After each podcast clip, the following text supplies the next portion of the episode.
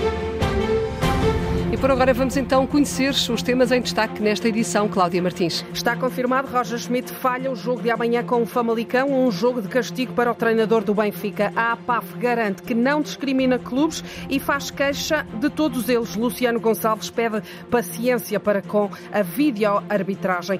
Cinco finais garantidas para Portugal nos europeus de atletismo em pista coberta em Istambul e no futsal, sem jogar, Portugal está apurado para a ronda de elite de qualificação para o Mundial. Tudo para ouvir já a seguir no Jornal de Desporto, que está a começar na Antena 1, na RDP Internacional e também na RDP África. A edição é da Cláudia Martins.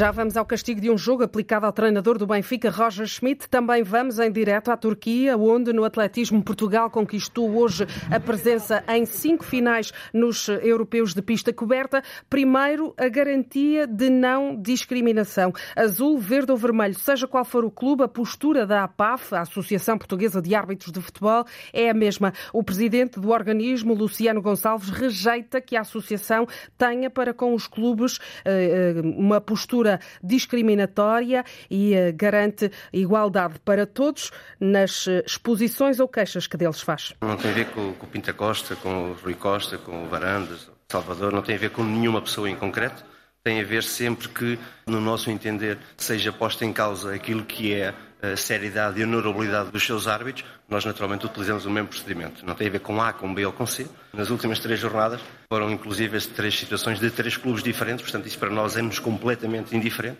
Apenas entendemos que iremos continuar a fazer esse trabalho, já o fazemos desde 2016 dessa forma, porque efetivamente entendemos que quando se ultrapassa algumas marcas que não tem a ver com pôr em causa a competência ou não do, da equipa de arbitragem, mas sim levantarmos outros tipos de suspeitas, naturalmente não devemos compactuar com isso. E a única coisa que nós fazemos, enviamos para o Conselho de Disciplina e o Conselho de Disciplina que decida aquilo que entenda que deve decidir. Volto a dizer, a crítica faz parte. Nós, arbitragem, nós, estrutura de arbitragem, nós, Conselho de Arbitragem, seja a PAF, seja quem for, temos que aceitar com naturalidade a crítica, dizermos que nós somos incompetentes, faz parte, nós, das nossas atividades, Somos competentes ou somos incompetentes? Isso faz parte, não pode fazer parte nem ser normal é aceitarmos que sejam levantadas outras suspeições que ponham em causa a normalidade.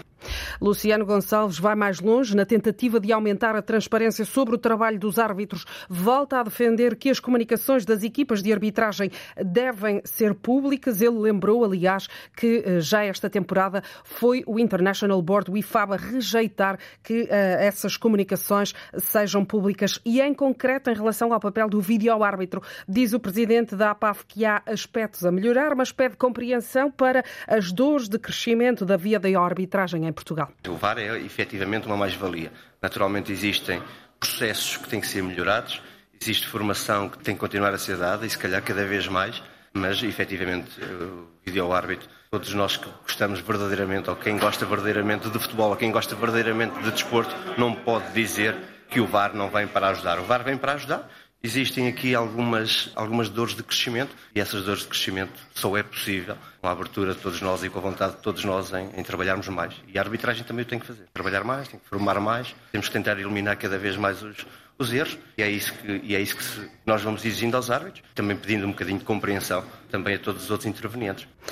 Luciano Gonçalves, presidente da APAF, ouvido esta tarde em Braga pelo jornalista Ricardo Pinheiro à margem das jornadas anuais da Liga de Clubes. Ele assumiu-se ainda contra a presença de árbitros estrangeiros nas ligas portuguesas, pois, eh, disse o presidente da APAF, passa a ideia de que os árbitros lusos não têm competência. Está confirmada a ausência de Roger Schmidt no banco do Benfica na partida de amanhã frente ao Famalicão, castigo aplicado ao treinador das Águias, depois de ter sido expulso na vitória sobre o Vizela na jornada passada. Ele estava suspenso preventivamente, vê hoje confirmada essa suspensão e por isso não vai estar no banco amanhã. É ainda assim um castigo atenuado pelo facto de o treinador do Benfica não ter antecedentes e de ter reagido a provocações vindas das bancadas. Ele atirou uma garrafa para a bancada que lhe tinha sido atirada previamente pelos eh, adeptos presentes, presentes na bancada por detrás do banco de suplentes. Para lá esta suspensão de um jogo, Roger Schmidt tem ainda que pagar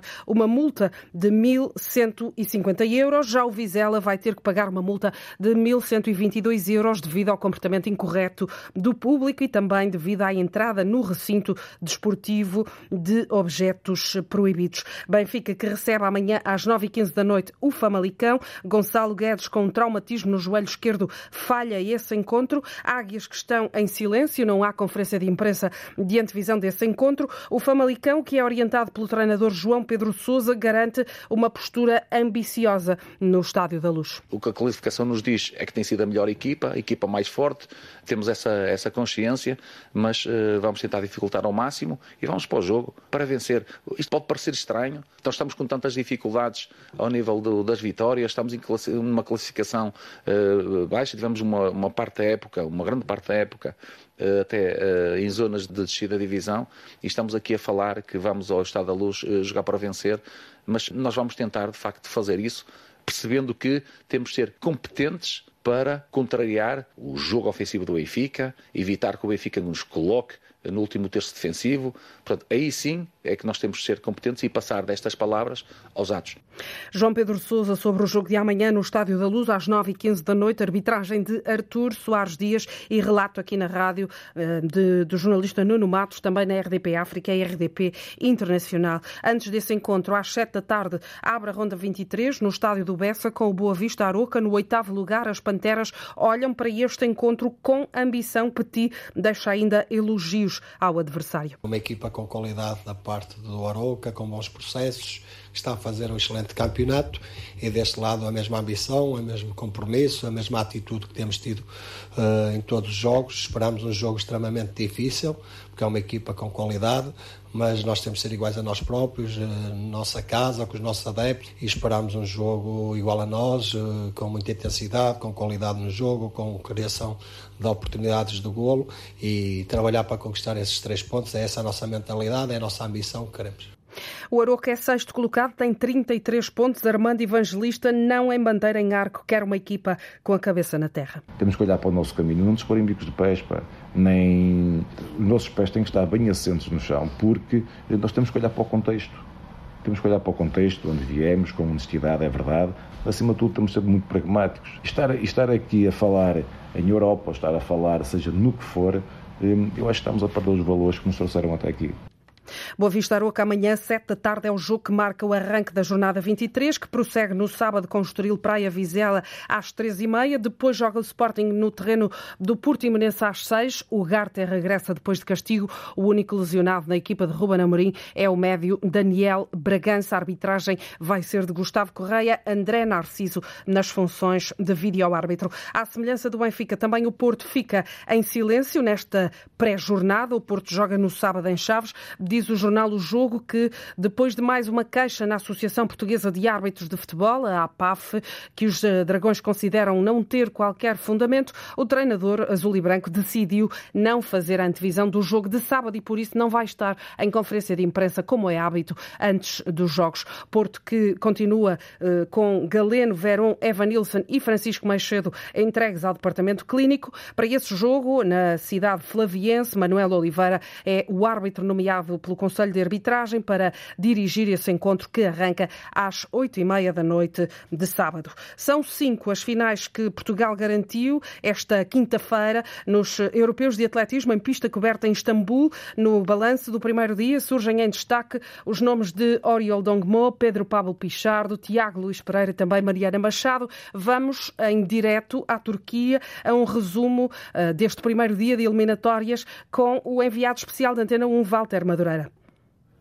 Muito boa tarde. Dos 10 atletas portugueses em prova, no primeiro dia, 5 já estão na final. De agora mesmo, o apuramento de Mariana Machado nos 3 mil metros e de Jéssica Inchude no lançamento do peso. Oriol Bogmo, campeã em título e candidata ao ouro, fez o suficiente para passar e agora já aponta à final de amanhã. Eu acho que o mais importante foi feito. É a qualificação e foi. Você foi de que se assumiu logo que era para vir lançar e conseguir uma boa marca. Está dentro daquilo que pretendia? Sim, claro. Na minha cabeça aí estava a me dizer que ele tem que conseguir fazer a qualificação no primeiro lançamento e depois descansar para o mais importante que é amanhã. Dão ótimas indicações estes resultados para, para o ouro? Este resultado que eu fiz hoje não. Tem que lançar muito mais para esperar ganhar o ouro. É preciso melhorar para amanhã estar em melhor nível. Antes, já Pedro Pichardo tinha passado com distinção no triplo salto. Apenas com uma tentativa apurou-se para a final e bateu também o recorde nacional. Eh, foi bom. É, consegui fazer o, a marca de qualificação logo no primeiro ensaio.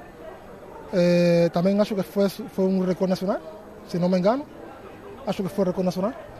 E, epá, tô, tá bom, estou feliz. Isso dá ilusão para, para a medalha de ouro? O meu objetivo em todas as competições é tentar ganhar. Eu sempre que vou a uma competição, a minha cabeça está focada na, na medalha de ouro. Se, se, se acontece ou não, já é diferente, mas o pensamento sempre é positivo. 48 é o novo recorde nacional estabelecido aqui em Istambul por Pedro Pichardo. No triplo salto, o jovem Tiago Pereira também vai estar nas decisões e até aponta à prata. A estratégia era saltar o mais longe possível. Eu tive um, um inverno complicado, tive, tive a maior parte do tempo afastado por lesão e acabei recuperei-me a, a, última, a última das últimas. Estou feliz por estar aqui.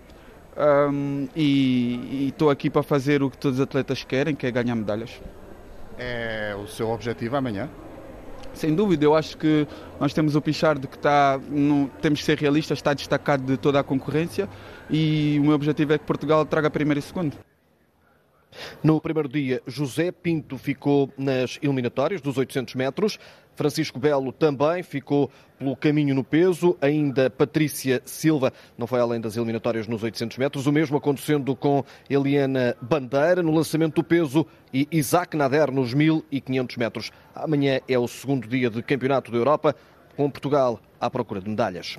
E para acompanhar com a reportagem do enviado especial da Antena 1, Walter Madureira, a estes eh, europeus de pista coberta que estão a decorrer em Istambul, Portugal, apresenta nesta prova a maior comitiva de sempre. A Seleção Nacional de Futsal está apurada para a ronda de elite de qualificação para o Mundial 2024, qualificação garantida graças ao triunfo desta tarde da Lituânia sobre a Bielorrússia no grupo 4, o grupo que Portugal lidera com nove pontos isto significa que Portugal tem essa qualificação para a ronda de elite de qualificação garantida e uh, esse jogo com a Bielorrússia na próxima semana e que fecha os eh, encontros deste grupo 4 vai servir apenas para cumprir calendário. As esquinas jogam daqui a uma hora e meia frente à Suíça em Rio Maior, um encontro de preparação e Jorge Braço, o selecionador nacional, explica o que pretende deste particular frente aos helvéticos. Já há algum tempo não estávamos juntos, ligar novamente o chip da,